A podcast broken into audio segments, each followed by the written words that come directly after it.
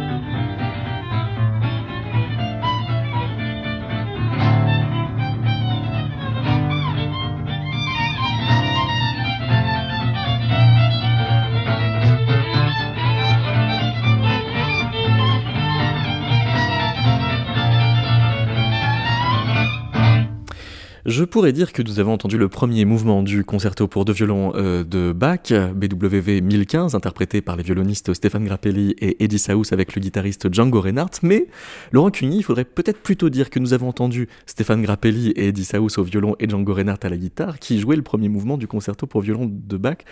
Cette inversion des informations est importante à vos yeux et à vos oreilles oui, bien sûr.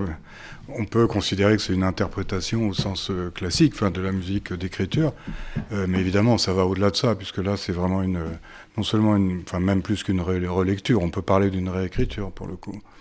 Et par conséquent, euh, le, geste le plus important de ce que l'on vient d'entendre, c'est en effet celui des interprètes sur la partition? C'est une vaste question. C'est un objet qui est particulièrement difficile et intéressant pour ça c'est que justement il mélange les, régimes, comme les régimes de production de la musique, et tout est, tout est mélangé. Du coup, on ne sait pas par quel, quel aspect il faut, il faut le prendre. On peut le, on peut le considérer en effet du point de vue de l'œuvre de référence, c'est-à-dire le concerto pour deux violons, mais aussi du côté audio-tactile, comme on dit maintenant, euh, c'est-à-dire qu'au fond, on peut dire que c'est un objet euh, qui est sinon accessoire, mais comme les standards, on, on joue celui-là, mais on aurait pu jouer un autre. Et là, on met l'accent au contraire sur la façon de le faire, qui est autre chose que l'interprétation d'un texte euh, au sens de la musique d'écriture. Mais on dirait que cette problématique est encore plus forte quand il s'agit précisément de partitions de musique classique écrites, reprises par des jazzmen, que quand c'est du jazz direct. Oui, bien sûr, parce que parce qu'en fait, on fait jamais ça. Euh, dans le jazz, en principe, Euh, bon, mettons le répertoire des standards qui forme la base, c'est écrit, mais c'est écrit sous forme euh, assez rudimentaire et c'est pas fait pour être joué tel quel. Donc il y, a, il, y a, y a, quand même pas mal de cas hein, de, de, musique du répertoire, de la musique savante qui ont été adaptés en jazz dès les années 20 et 30, ça existe.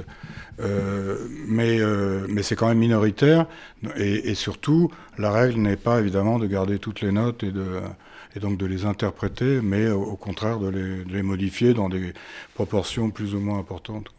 Alors je disais en ouvrant l'émission que euh, les théories donc des musiques audio-tactiles de Vincenzo Caporaletti avaient été un tournant dans votre vie euh, et de pianiste et de musicologue. Pourquoi? Peut-être pas de pianiste, mais de musicologue, c'est certain, oui parce qu'il il apportait des réponses à des questions que je me posais et sur lesquelles j'étais pas trop, euh, j'avais pas trop les idées claires.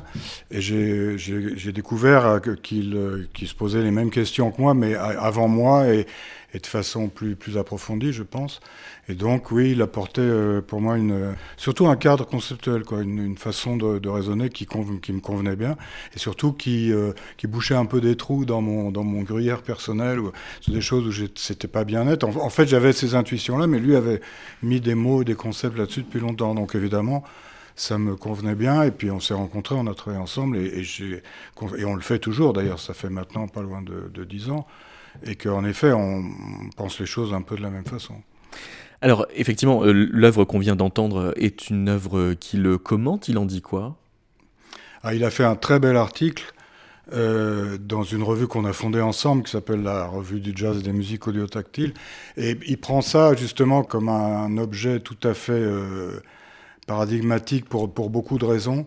Et donc, celle-ci, celle la première, c'est-à-dire qu'on prend un texte qui est entièrement écrit et on le, transporte tout à fait dans une autre esthétique et surtout dans une autre euh, mode de production de la musique. Mais en plus, il y a une autre dimension qui est celle des trois musiciens qui culturellement sont, euh, viennent d'horizons très différents, non seulement euh, leur appartenance ethnique, si je puis dire, donc il y a un Afro-Américain, un Français d'origine italienne et un Rome, euh, donc on peut difficilement faire plus varié, mais en plus, ce qui est très intéressant, c'est que c'est l'afro-américain qui est lettré, qui tiens, il savait très bien lire la musique. Grappelli avait su la jouer, la lire à une époque, mais il avait un peu oublié. Et Django Reinhardt, évidemment, entièrement illettré. Et donc ça fait une espèce de croisement de tous les concepts qui fait que c'est un objet qui est vraiment passionnant. Et en plus, il a fait une transcription intégrale de tout, de, des, trois instruments, ce qui n'est pas donné à tout le monde. Hein. Et donc il fait un développement là-dessus qui est vraiment passionnant. Moi, je suis particulièrement sensible à ça parce qu'il euh, mêle une analyse traditionnelle, structurale, note par note, et avec une interprétation plus, plus large, culturelle, si on veut. Euh. Et donc, euh, pour moi, c'est un peu aussi la, preuve qu'on peut faire les deux. Et c'est bon, après, c'est un peu la discussion sur une autre partie du livre, mais oui, il y a tout un courant musicologique qui, qui, qui, quand même tend à marginaliser l'analyse musicale, et pour moi, c'est problématique. Alors, avant de donner la parole à vos deux commentateurs, peut-être un point sur le mot euh, audio-tactile, parce que euh, si euh, j'essaie de le définir comme ça, euh, comme on pourrait le faire dans, dans un dictionnaire euh, très ouvert, on pourrait dire quoi? Que ce sont les musiques dont les caractéristiques ne pourraient pas se résumer à ce qui est écrit sur la partition? Alors, il y a deux choses, parce que ça dessine deux choses. Il y a en fait un principe d'audio-tactilité qui est vraiment le concept euh, fondamental. Et puis ensuite, il y a des musiques qui sont fondées là-dessus. Mais en fait, il y a de l'audio-tactilité dans toutes les musiques. Bon, c'est un, néologisme, hein, c'est un mot qui a été fabriqué de toutes pièces, et comme tous les mots comme ça, il y a toujours un côté arbitraire, on, on aurait pu choisir une autre formulation, euh, mais en fait, ça désigne tout ce qui est, comme on dit, endosomatique, tout ce qui est de l'ordre vraiment du, du, corps et, du, du, et du, cerveau musical aussi. Hein. Donc dès qu'il y a un instrument de musique, il y a de l'audiotactilité Oui, bien sûr. Bien ouais. sûr. Euh, Bernard Sèvres, vous qui avez beaucoup écrit sur l'instrument de musique, euh, le mot audiotactilité, il vous plaît? Il m'a paru un peu étrange, mais je remarque que Laurent Cuny lui-même, à deux reprises dans le livre, dit oh, on aurait pu dire audiosomatique. Et c'est vrai que le mot audiosomatique m'aurait plu davantage. Mais c'est des détails. Une fois qu'on a compris euh, quel est le sens du mot euh, et du concept, euh, voilà, ça n'a plus beaucoup d'importance. Alors évidemment, l'instrument de musique, euh, c'est pour moi essentiel dans, dans, dans, la musique et c'est vraiment ce qu'on touche. C'est ce qui fait vibrer la musique. Si on parle de musique qui se servent d'instruments acoustiques, amplifiés ou non, peu importe ici. Hein. Voilà. Euh, et alors, euh, dans les concepts développés par euh, Vincenzo Caporaletti, il est question de processus audio-tactile d'extemporisation. C'est quoi l'extemporisation de Rancune L'extemporisation, en tout cas tel que lui l'a défini, parce que c'est alors là pour le coup c'est pas lui qui a inventé ce mot-là, hein, qui existe surtout en anglais. D'ailleurs, il est, il est, utilisé très couramment en anglais, beaucoup moins en français, et je crois que c'est pareil en italien. Eh bien, c'est tout ce qui est entre le tout écrit et le tout improvisé. Et euh, c'est-à-dire que on improvise, mais pas à partir de rien. C'est pas l'improvisation libre, euh, mais il y a un texte qui, qui est euh, qui précède le, le, geste improvisé, mais qui n'est pas très contraignant, enfin qui est plus ou mm. moins contraignant. Et en réalité, quand on y réfléchit, les deux bornes sont utopiques. Il n'y a pas de, de, texte entièrement écrit, ça n'existe pas, mais il n'y a pas non plus d'improvisation absolue. Donc au fond, tout est extemporisation. Mais dans, la façon dont, on l'utilise, c'est un peu la zone médiane qui est typiquement celle du jazz. On prend un standard, c'est une grille harmonique avec une mélodie, ça a quand même une consistance, ça existe, mais évidemment, on ne respecte pas le texte à la lettre. Donc on extemporise. Bonjour euh, Violaine Anger. Bonjour. On a l'impression que ce mot d'audiotactilité est fait donc euh, pour échapper à ce qui serait un graphocentrisme. Vous insistez euh, sur le fait que ça permet une musicologie qui se décentre spécifiquement que de la, de la partition, mais que c'est quand même polarisé sur l'écrit. Enfin, qu'il y a une bipolarisation, quoi. C'est-à-dire qu'en fait, je me pose la question, est-ce que c'est la note qui est visée, l'écriture à la note, ou bien l'écriture de la musique en tant que telle? Et euh, peut-être que là, on pourrait euh, en tout cas réfléchir sur ce que c'est et sur l'idéologie, surtout qui est euh, véhiculée ou qui est attribuée, les deux, par l'écriture et l'écriture à la note. il me semble que si j'ai bien compris le livre, mais je vous allez me corriger, il me semble qu'il y a une sorte de, repoussoir qui serait l'écriture à la note au sens de la note univoque. Euh, do, ré, mi, fa, sol, j'écris la note et puis ça sonne et puis voilà, toute l'œuvre est là. Mais comme vous le disiez, euh, euh d'abord, euh, au-delà de do, ré, mi, fa, sol, il faut bien en faire de la musique et là, on n'est plus dans do, ré, mi, fa, sol. Mais surtout, ça renvoie à une époque vraiment très euh, succincte de l'histoire de la notation euh, occidentale et une histoire dans laquelle, dès le 19e siècle, c'est-à-dire dès le moment où la notion d'auteur, je dirais, s'affirme avec une sorte de, de, de, de, sacralisation, euh, on essaye de sortir par toute une série d'éléments, on met des crescendo, on, met, on ajoute des textes, enfin, donc on, on veut sortir de la note. Et je me demandais si il n'y aurait pas un, je veux dire, l'audiotactilité discute quelque chose qui est l'écriture à la note, je me demande si par exemple au XVIe siècle, quand on a inventé les tablatures, on ne serait pas dans un... Évidemment, il s'agit de préserver l'écrit, hein, donc euh, on n'est pas en train de discuter l'écrit. En revanche, on est en train d'essayer de discuter le rapport au corps qu'induirait la note en tant que signe univoque. Et je me demande s'il n'y aurait pas une sorte de tension, je dirais, euh, comparable en quelque sorte, évidemment pas la même parce qu'elle se situe dans un contexte, le XVIe siècle, celui de l'invention de l'imprimerie, enfin bon, etc. Mais une tension comparable par rapport à ce que c'est qu'un signe et donc la nécessité du coup d'inventer d'autres manières de de parler de ce que c'est que de faire de la musique en fait, ou et alors de la visualiser. Je sais pas. Oui, là vous élargissez le débat. Euh, je dirais, d'abord, il n'y a, pas de, a pas de repoussoir. La, la ce c'est pas euh, contre euh, l'écriture, évidemment. Hein. Mais Bon, comme je l'ai dit, il y a de l'audiotactilité dans, dans, dans, toutes les musiques. Hein. En fait, c'est pour, enfin, en tout cas, moi, je l'ai perçu comme ça, puisque c'est pas ma théorie, je l'ai emprunté, mais, mais c'est vrai que j'y adhère beaucoup, comme euh, une façon de lever des malentendus, que j'avais vécu avec mon premier livre qui était issu de ma thèse, quand quand j'ai fait euh, une sorte de point sur l'analyse du jazz. En fait, moi, je suis d'abord musicien de jazz, et mon problème, c'était de savoir ce que je faisais quand je le faisais avec mes, mes collègues musiciens de jazz. C'est comme ça que j'ai été euh, amené à faire une thèse sur l'analyse du jazz, puisque le jazz, justement, on analyse euh, d'emblée, puisqu'il n'y a pas de partition, en fait. Donc, pour pouvoir jouer du jazz, il faut écouter les disques et comprendre comment. Donc, tous les musiciens de jazz sont analystes de, de fait. Donc, moi, c'était parti de cette, euh, tout simplement, de cette question très pragmatique, hein, de qu'est-ce que je fais, en fait. Et, euh, et, donc, en travaillant ça, j'ai vu qu'il y avait une quantité de malentendus justement parce qu'il y avait un raisonnement issu de la musique écrite et de la notation et de la partition qui était, qui était très ancré, et, pour cause, puisqu'on est dans, une, dans, une, civilisation, enfin dans une culture qui est celle-là, et que ça entraînait un certain nombre de malentendus. Et donc le, le fil qui a été tiré n'était rien d'autre que d'essayer de lever un peu ces, ces malentendus. Et en effet, après, ça ouvre sur des questions très très larges que, je ne suis pas sûr d'être en mesure de traiter, enfin en tout cas moins que, moins que vous, hein, dont je sais que c'est le, le, le, le, cœur de, le cœur de métier, votre cœur de métier, si je puis dire. Hein. Mais oui, ça ouvre beaucoup de, de questions, mais à mon niveau, c'est plus modeste, j'ai envie de dire. Pour rebondir sur ce que disait Bernard Sèvres, et pour, euh, euh, il y a une quantité d'instruments aujourd'hui que l'on ne peut pas imaginer sans le concept de note. C'est-à-dire que ça ne veut pas dire que tous les instruments supposent le concept de note, mais il y a beaucoup d'instruments, y compris d'instruments de jazz, qui le supposent et qui donc sont amenés en audiotactilité à le dépasser ou à le réinterpréter. En, 2018, Vincenzo euh, Caporaletti donc posait la question pour quelles raisons historiques la théorie occidentale et la pratique musicale de matrice notationnelle telle qu'elle s'est formalisée n'ont-elles pas pris en compte la particularité formative et énergétique de cette dimension que dans le jazz et le rock on appelle le groove? Et j'ai l'impression mm. que si vous faites euh, le constat que la question est légitime, vous n'avez pas la même entrée dans la réponse, puisque euh, Violaine Anger semble nous dire que finalement la, notation tend aussi à prendre en charge des particularités formatives énergétique, là où euh, Laurent Cuny, vous semblez nous dire il faut sortir de la matrice notationnelle pour arriver à les formuler. Ça dépend. Bon, Pardon. Non, non, allez-y, allez-y. Euh, d'abord, je ne reprends pas forcément à mon compte toutes les, euh, les, considérations, de, de, Caporaletti, mais, mais là encore, je suis quand même en, gros d'accord avec lui.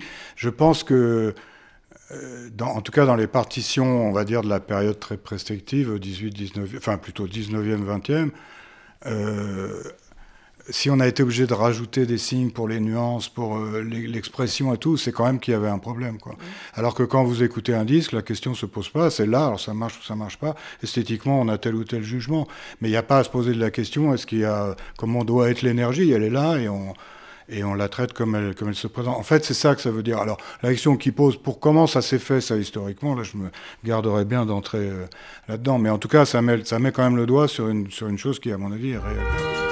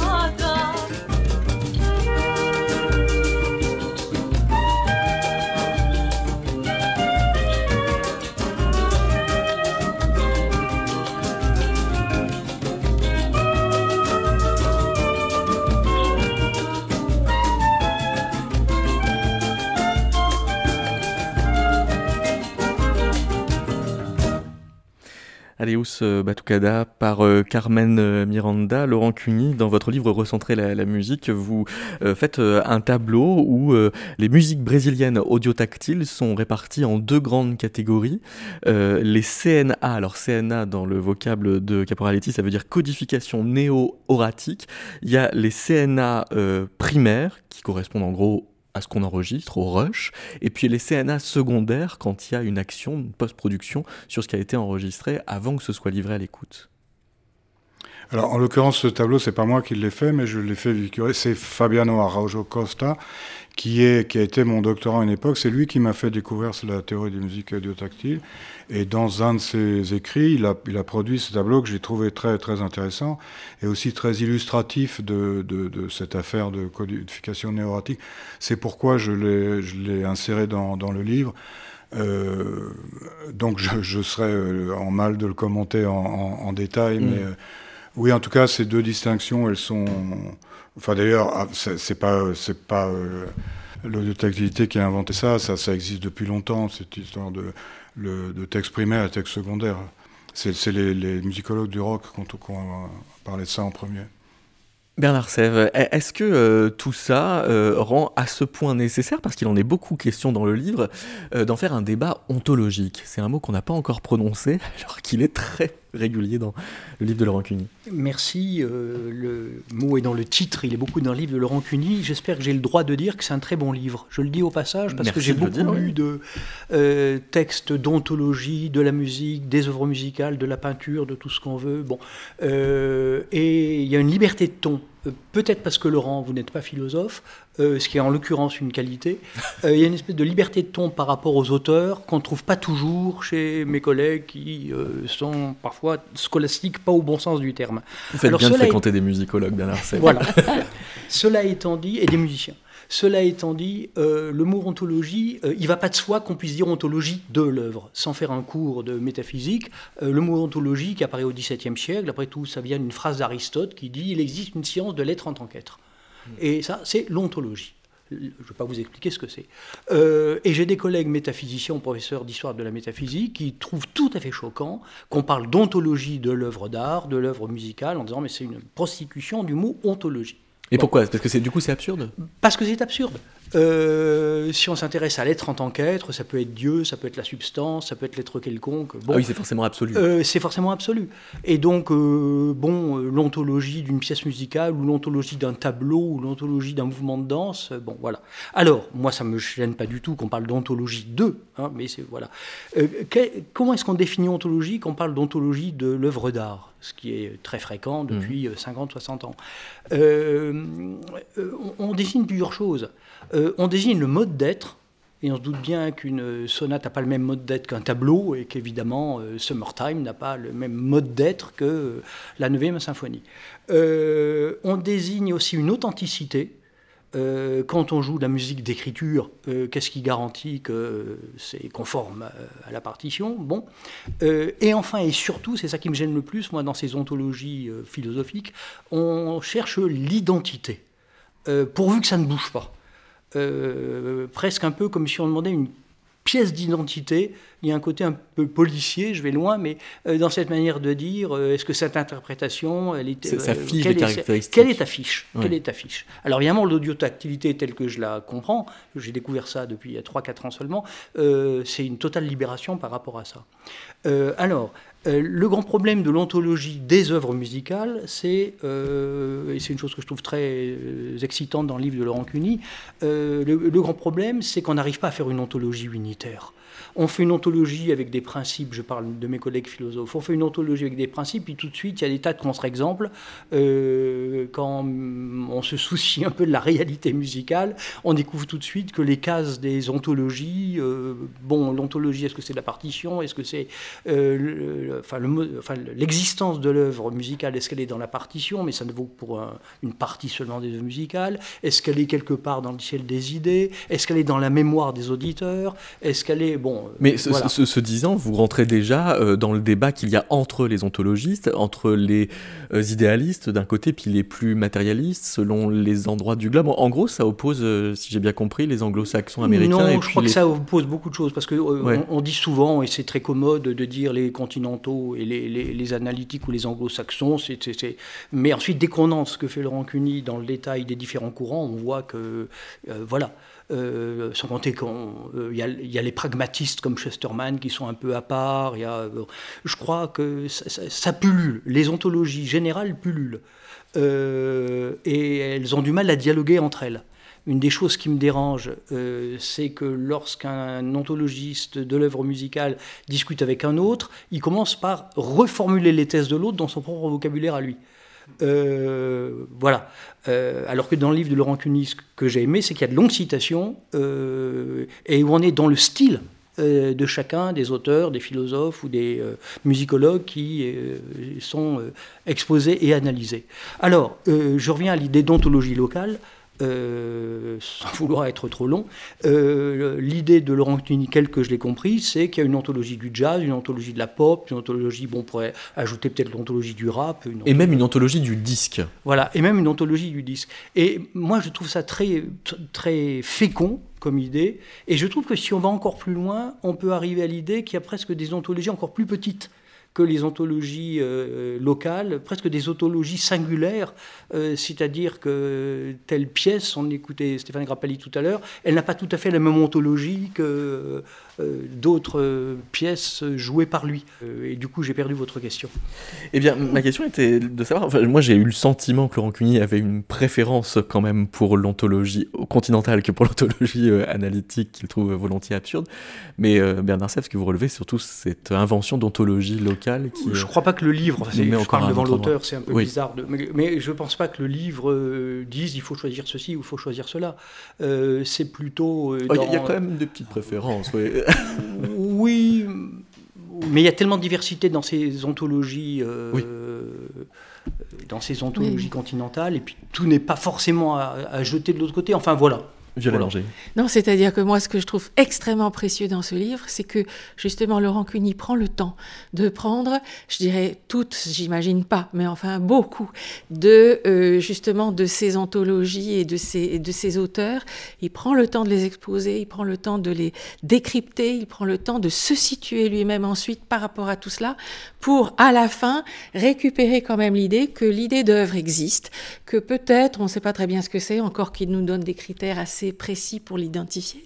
Mais justement, il y a des ontologies, mais qui n'empêchent pas l'idée d'œuvre, si je puis dire, et c'est ça qui est précieux. Enfin, c'est-à-dire que l'idée d'œuvre est quelque part postulée recherchée, peut-être recherchable, enfin je sais pas, euh, en tout cas elle existe et c'est elle qui, euh, enfin c'est comme ça que j'ai compris le livre, mais bon, c'est elle qui nous permet, nous, de, nous emparer de tous ces objets, euh, une fois justement évacuer toutes les critiques qui peuvent exister, enfin avec bon sens et, et pragmatisme, enfin en tout cas c'est ça qui est beau pour moi dans ce livre. Parce que effectivement vous donnez, Laurent Cuny, les termes du débat et c'est ça qui est précieux, alors pour en donner quelques-uns par exemple, vous nous signez signaler qu'un certain Peter Kivy donne un, platonisme extrême qui pense que les œuvres ne sont pas créées mais découvertes, tellement elles sont dans un ciel des idées déjà en état avant même que euh, un compositeur aille euh, les, découvrir. Et puis il y a un platonisme plus modéré de Gerald Levinson par exemple qui résiste à l'idée qu'une œuvre se résumerait à une structure sonore, ce qui voudrait dire que l'idéalisme est aussi un réductionnisme.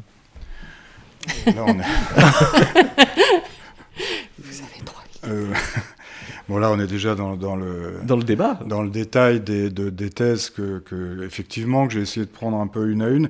Euh, mais il y a quand même une. Euh, les deux exemples que vous venez de citer appartiennent à ce qu'on appelle maintenant l'esthétique analytique. Et il y a, y a quand même une, un air de famille, comme dirait le fondateur un peu de tout ça, d'ailleurs, Wittgenstein. Enfin, en tout cas, ces thèses sur l'ontologie, je vais redire un mot tout à l'heure du mot ontologie, euh, sont, se répondent les unes aux autres et, quand même globalement ont des, ont des airs de ressemblance.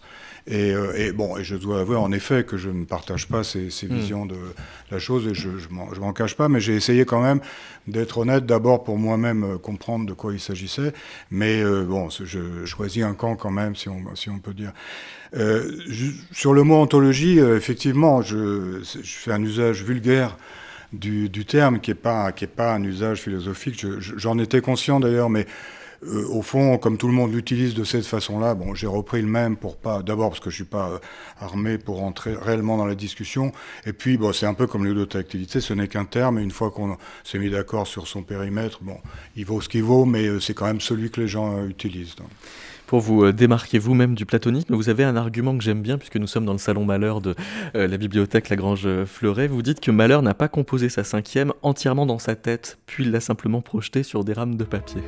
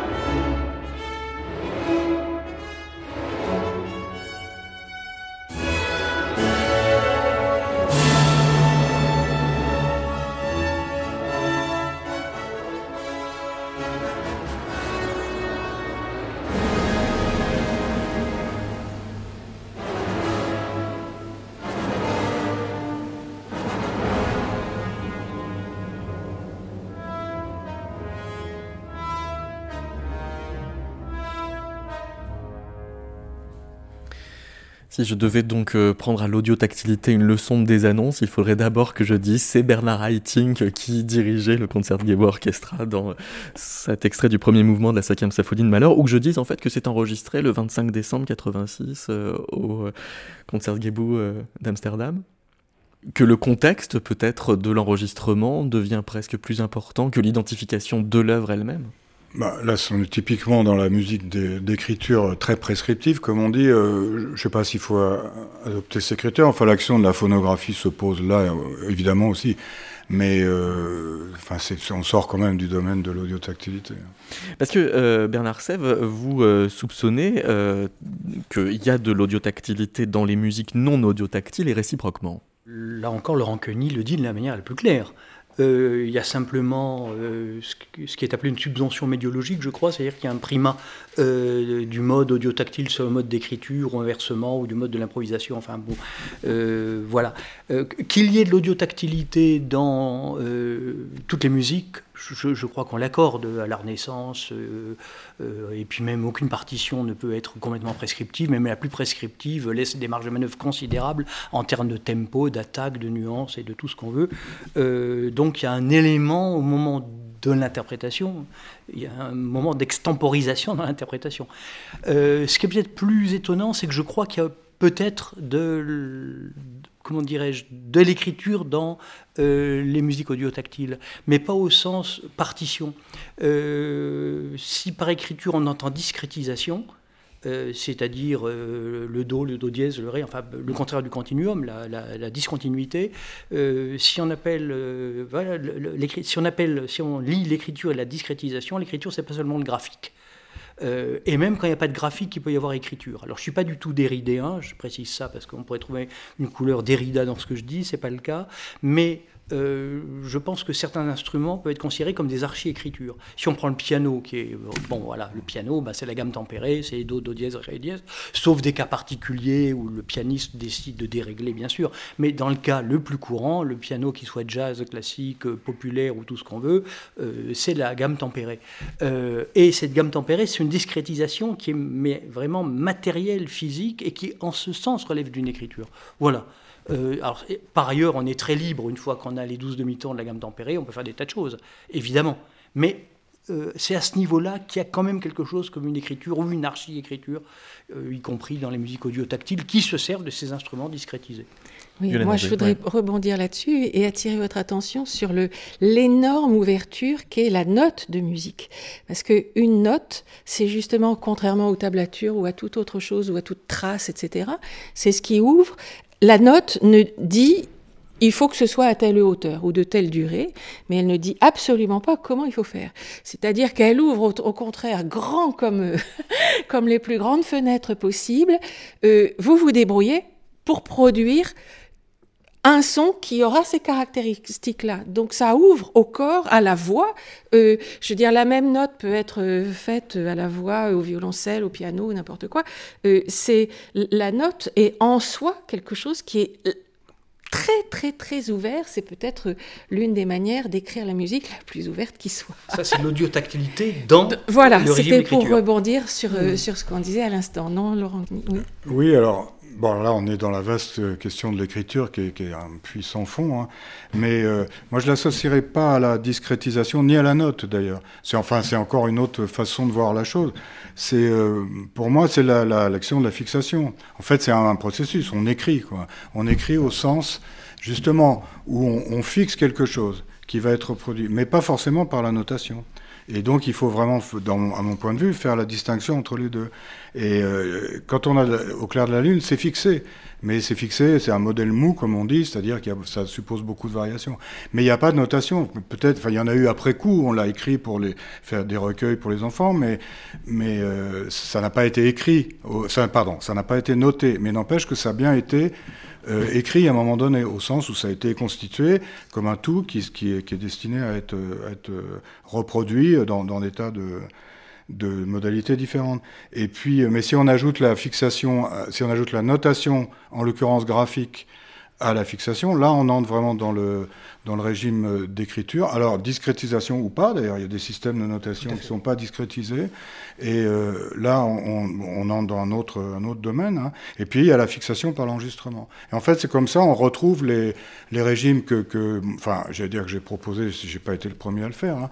mais on a bien oralité, écriture, là je parle vraiment de régime de production, hein, et audiotactilité, et on peut l'appeler, avant on l'appelait phonographique, ou bon, parfois musique populaire, là c'est un autre problème, mais euh, on peut l'appeler autrement qu'audiotactile, mais euh, musique phonographique par exemple, ça fonctionne bien. En fait, c'est trois modes, c'est trois modes de, oui, d'écriture avec ou sans notation, avec des notations de tel ou tel type. Oui, mais la fixation n'est pas du tout la même euh, selon qu'elle est euh, physique, causale euh, sur un support par une empreinte, c'est le disque, ou qu'elle est symboliquement écrite par une note qui a toutes les possibilités. Voire numérique, voire numérique sur un disque numérique qui n'est pas du tout la même que justement le disque audio. Donc c'est quand même des régimes de fixation qui sont très différents. Oui, oui. mais bon. Moi, ma seule ambition, c'est d'essayer de faire un peu le tri entre tout ça. Et oui, c'est certainement pas d'avoir une théorie de l'écriture. Non, mais il y, a quand même comment la notion d'œuvre réagit à l'endroit où est la fixation. Parce que c'est pas la même chose quand Couperin euh, va fixer sur le papier ce qu'il a joué depuis des années euh, déjà dans le même ordre de, notes, euh, et quand c'est Miles Davis qui va fixer une nouvelle version de, de ce Watt, mais qui a une valeur définitive à l'échelle de cette prise. Bien sûr. Donc la fixation devient l'œuvre. C'est là où la notion d'ontologie est très précieuse, au pluriel et avec autant de, de, délicatesse que, vient de l'exploser Bernard Sèvres, je crois. Enfin, c'est que justement, il y a, selon les œuvres, il y a des ontologies différentes. Hmm. Quand, on dit que Bach n'a pas d'intérêt pour les instruments et que ça explique pourquoi son œuvre passe aussi bien au marimba, au ukulélé, c'est une forme de platonisme? Oh, ça. Bon, là, c'est au philosophe qu'il faudra. Bah, vous, vous hein. citez euh, André Pirot qui allait plus au concert parce qu'il n'y avait plus besoin d'entendre la musique pour se contenter de la bien lire. Sûr. Il y a, mais euh, oui, il y a des gens aujourd'hui qui continuent à penser ça et c'est légitime pour une part. Là, c'est vraiment l'idée que l'interprétation est toujours une déformation, que le, mm. texte réel, c'est la partition, c'est l'écriture.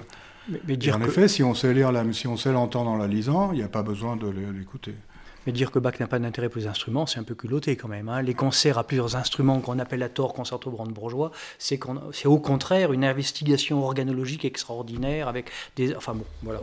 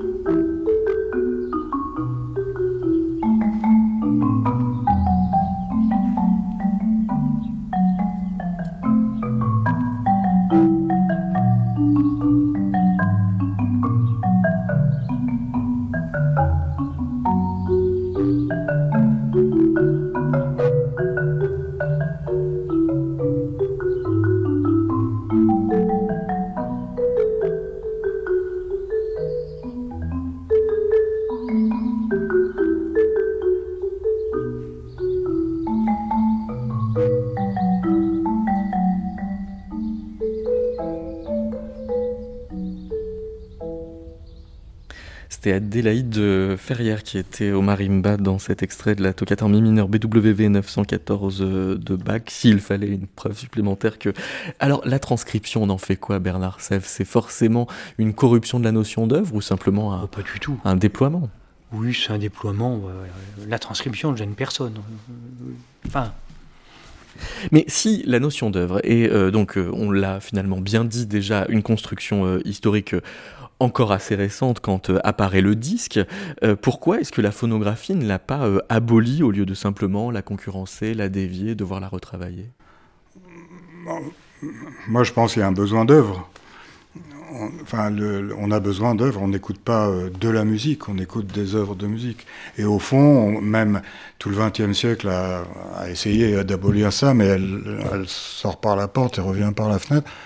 Oui, je pense que dans l'écoute musicale, il y, a besoin d'un objet. On n'écoute pas de la musique euh, comme ça, comme un flux. Euh, il, il, faut quelque chose auquel on puisse sinon s'identifier, mais auquel on puisse se confronter. Enfin, il y a un rapport, euh, en fait, physique, puisque les tympans vibrent, hein. et, mais il y a tout un rapport à ce qu'on écoute qui, au fond, suppose une idée d'œuvre, qu'on l'appelle comme ça ou autrement, ou qu'on le qu'on la définisse de telle ou telle façon, mais je pense que oui, moi je, je, dirais les choses comme ça. Hmm.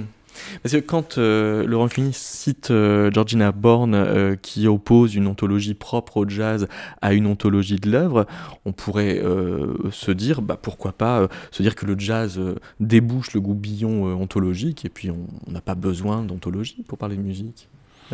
Alors, on n'a pas besoin d'ontologie pour parler de musique, ça c'est vrai. maintenant, quand on se sert de concept ontologique ou une préoccupation ontologique, on parle de la musique autrement et c'est intéressant.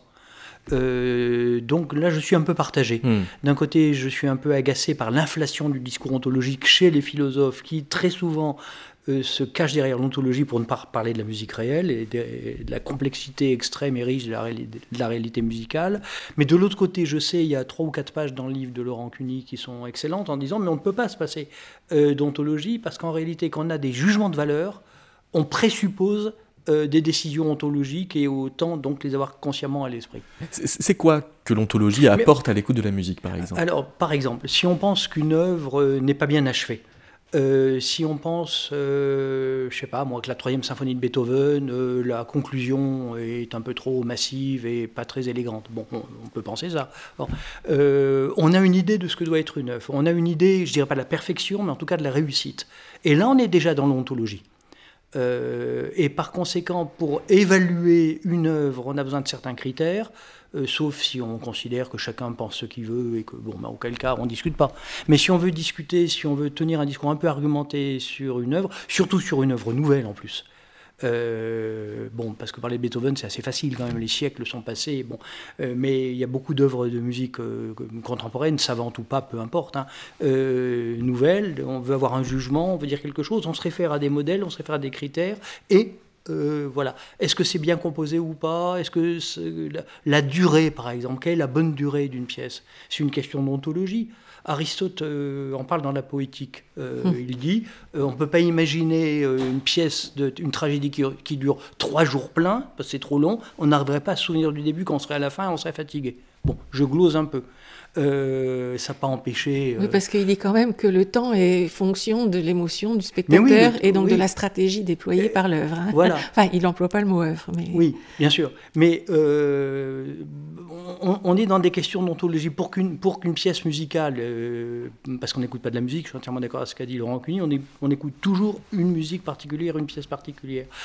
pour qu'on puisse porter un jugement sur elle, il faut qu'on ait une idée de ce que c'est qu'une pièce musicale, de ce que doit être une bonne longueur, une bonne composition, les, enfin bon. Euh, donc on a des questions ontologiques qui sont sous-entendues, voilà. Enfin, ça parle beaucoup de la cinquième symphonie de Beethoven, le, livre de Laurent Cuny. Comment vous le voyez, Violaine Langer? Parce que ça veut dire quand même qu'il se passe quelque chose au début du 19e siècle qui vient sceller pour un bon bout de temps ce qu'on entend par le mot œuvre. Alors, je ne sais pas historiquement, mais en tout cas, Beethoven, il écrit opus, etc. Était-il le premier? Ça m'étonnerait. Mais j'entends, il, il pense ses œuvres en termes d'opus, euh, avant de les penser en termes de titres ou, etc. Mais en même temps, euh, le 19e siècle est quand même le moment où on met l'art avec un grand A comme étant euh, euh, ce vers quoi il faut tendre. Euh, et donc, et, pourquoi? Parce que avant on avait les beaux arts et il fallait montrer que la musique c'était des beaux arts. On n'avait pas, enfin, l'idée de l'œuvre, l'idée de était moins importante que l'idée de montrer qu'il y avait bien imitation et donc beaux arts et donc sens, etc.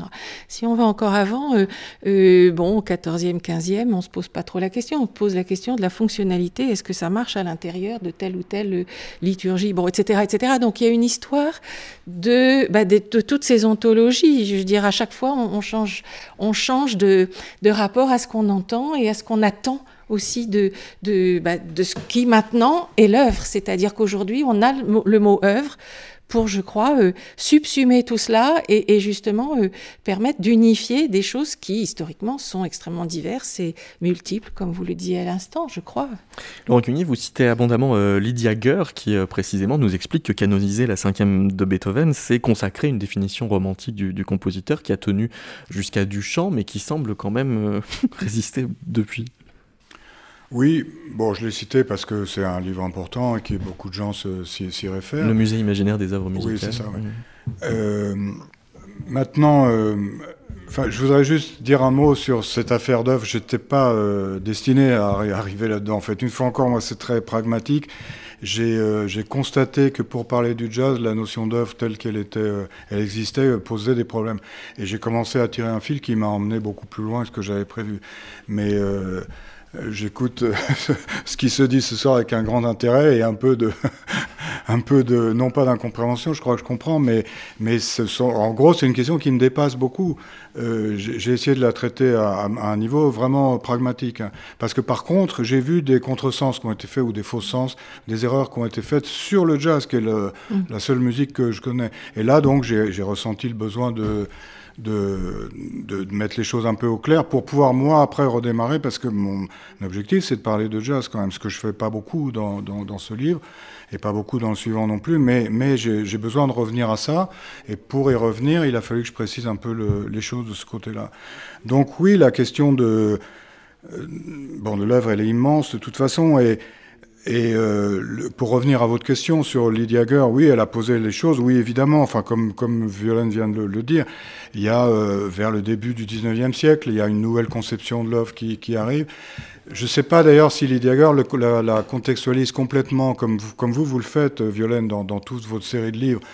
Euh, comme si c'était un peu une naissance du, concept. Je pense qu'il a une histoire beaucoup plus longue, même comme vous venez de le dire.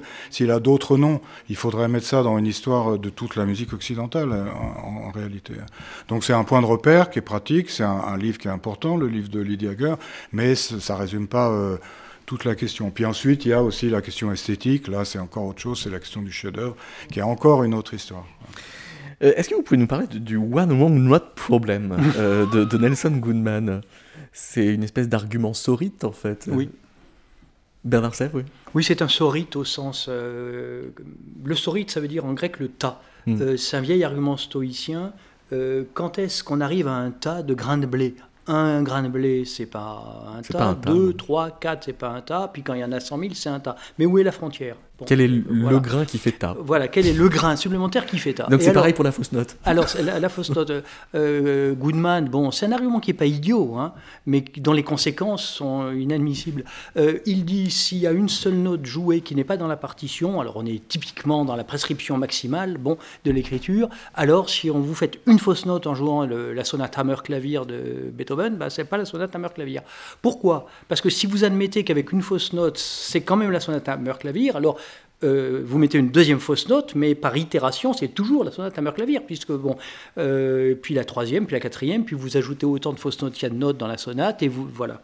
et on arrive au clair de la lune. Alors, et on arrive au clair de la lune. En, alors, en, disant que c'est Hammer clavier, oui, voilà. Mais c'est ce que fait Beethoven hein, dans les variations Diabelli, c'est-à-dire qu'il nous donne ah, Diabelli, et hop, il vous dit, mais moi, c'est du Beaux-Arts que je fais.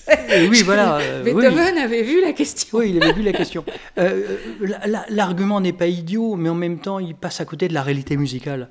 Euh, parce qu'il est évident que si vous faites une fausse note, même les plus grands peuvent faire une fausse note. Bon, euh, euh, ben, on sait bien que la, sonate a été jouée. S'il y a 10% de fausses notes, bon, bah, travaillez votre instrument. Bon, voilà. c'est très intéressant ce problème. Et la manière dont Laurent Cuny le résout, je ne sais plus à quelle page, mais il en parle deux ou trois fois, me paraît tout à fait élégante parce que, bon, il n'y a aucune raison d'arriver. Pardon oui, oui, non, il dit, bon, voilà, soyons concrets, quoi. Le bon sens, allons chercher le bon sens. Ce livre est, plein de bon sens. Oui, mais c'est pas seulement ça. C'est-à-dire qu'il n'y a aucune raison qu'on arrive de la sonate à clavier au, au clair de la lune. Hein. Euh, voilà. Quant à euh, Jelly Roll Morton, ça c'est euh, un cas que, que, je trouve très beau. C'est le cas d'un pianiste qui sait tout jouer, mais euh, qui n'arrive pas à être pris au sérieux parce qu'il n'arrive pas, quand il joue, à le déduire d'une partition qu'on lui mettrait sous le nez parce qu'il a tout appris par cœur. Oui, alors là, vous faites allusion à une anecdote que je raconte, mais qui, qui, qui met le doigt sur des, problèmes importants. En un mot, il y a, à l'époque, donc on est au début du XXe siècle à la Nouvelle-Orléans et les, euh, les, pianistes sont virtuoses et ils font des concours entre eux. Enfin, il y a une grande concurrence et ils essaient, ils se défient les uns les autres pour euh, pour chercher à mettre l'autre en défaut et prouver que bon, il y a tout un, tout un cirque autour de ça. Et, euh, et, donc, à un moment, euh, on lui dit, tu sais pas jouer ça Si, je sais jouer. Alors, il le joue évidemment très vite. mais tu sais pas jouer ça. Donc, il, a, il doit jouer. Euh, et à un moment, il dit, bon, d'accord, bah, maintenant, je te mets une partition sous les yeux, on va voir si tu arrives. Et donc, il joue la partition encore plus vite que ce qui est écrit. C'est formidable et tout. Et puis, et puis, à un moment, il se rend compte qu'ils n'ont pas tourné la page, mais qu'ils continuent à jouer. Et donc là, donc il se fait traiter d'escroc parce qu'en fait, il sait pas lire la musique, mais euh, on sait pas trop comment il a appris ce morceau. Bon, je, je, passe sur cette anecdote qui est quand même très drôle, dont il faut préciser que c'est lui-même qui la raconte et c'était un grand bonimenteur quand même. Hein. Ah oui, donc rien ne prouve qu'elle soit vraie. Euh, mais peu importe, d'abord c'est assez, assez joli et, et ça, ça, ça, concourt à la, à, la, à la, définition du personnage que, que je dois dire que j'aime beaucoup. Mais, mais ça pose en effet des, des questions euh, qui sont intéressantes. Alors, je me souviens plus exactement le développement, mais, mais à un moment donné, oui, on est typiquement dans ces, dans ces affaires de jouer par cœur, de jouer, euh, de jouer avec partition ou sans partition. Et là, on est de fait au cœur de, de tactile. Donc, pour revenir un tout petit oui. Sur la notion, euh, en, jazz, c'est un problème d'ailleurs qui se pose à la pédagogie du jazz. Hein.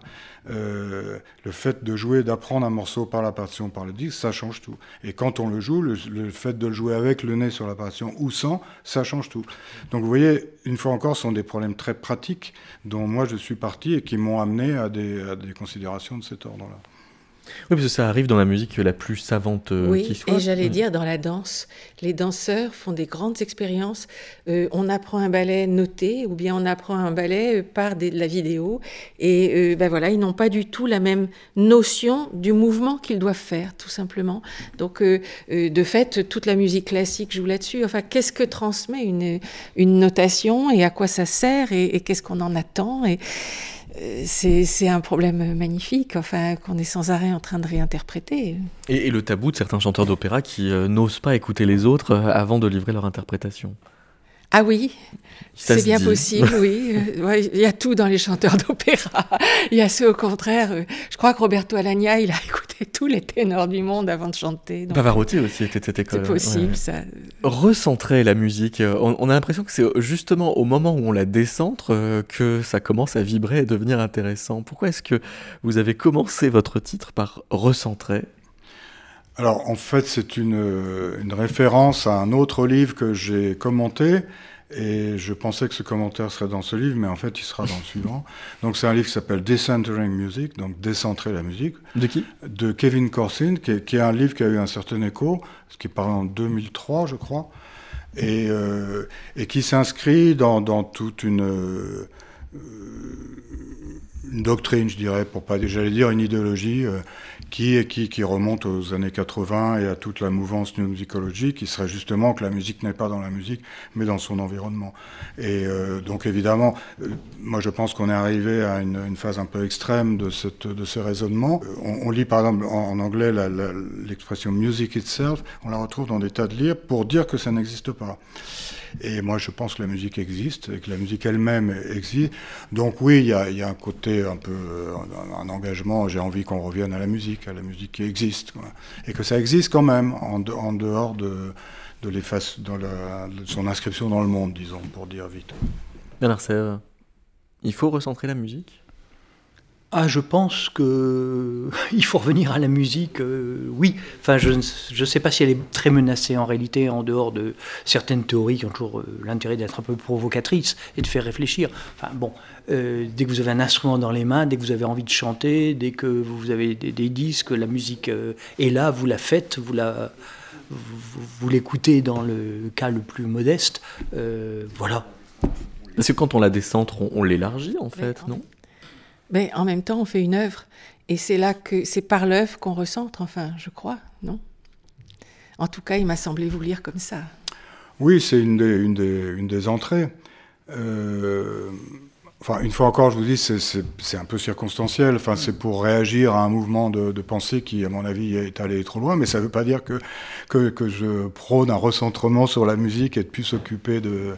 C'est pas un retour oui, en arrière. C'est ça le paradoxe, justement, parce que par, parlant d'audiotactilité, vous, vous nous décentrez euh, de ce qui serait un rapport trop centré sur euh, oui, on la peut, musique oui, écrite, on peut dire ça notée, aussi. Oui. Donc, ce n'est pas un c'est pas tout d'un coup une, orthodoxie qui devrait revenir surtout de. En fait, il y a, y a, un enjeu là-dedans qui est l'analyse musicale.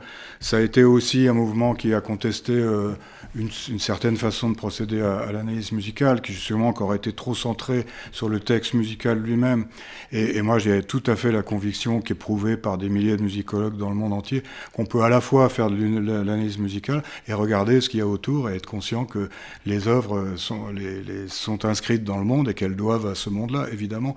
Et moi, j'ai toujours été gêné par les, euh, les, les demandes d'être de, de, obligé de choisir. Je pense qu'il n'y a pas à choisir. Les, les deux optiques s'alimentent l'une l'autre. Si, si, je peux ajouter un mot, je dirais ceci. Euh, D'une part, je trouve bien qu'il y ait des discours paradoxaux, même parfois un peu extravagants, comme on en trouve dans l'esthétique analytique. Bon, ça fait du bien à l'esprit, ça oblige à ah oui. Par, par exemple, euh, Voltestorff, qui en 75 dit euh, Le souffle du vent, une personne pianotant, un ordinateur déréglé peuvent produire exactement l'enchaînement sonore de l'opus 111 de Beethoven. Voilà, bon, c'est très peu probable, mais après tout, on peut rêver à ça. Mais il euh, y a des discours un peu, il y a des discours un peu extravagants, mais le, comment dirais-je Ils peuvent avoir leur intérêt et leur légitimité. Bon, ensuite on les discute. Mais il y a deux écueils euh, qui décentrent la musique et qui sont dangereux. C'est justement d'avoir des théories ontologiques complètement abstraites et tellement abstraites qu'il n'est jamais question d'aucune œuvre musicale, ni d'aucune pratique musicale, ni de rien du tout. Et de l'autre côté, il y a une sociologie de la musique qui peut être tout à fait intéressante aussi, hein, mais qui met la musique hors d'elle-même et entièrement dans des rapports sociaux, des choses qui existent. Bon, voilà. Et euh, ces discours ont tout à fait le droit d'exister, ils font réfléchir, mais c'est vrai qu'à un moment, on a envie de revenir euh, au faire, à l'œuvrer, à jouer, à chanter, bien ou mal. Enfin, bien quand on est euh, un bon musicien, mal quand on est un amateur, mais c'est pas grave. Et puis à écouter. Voilà, c'est tout simplement. Hein.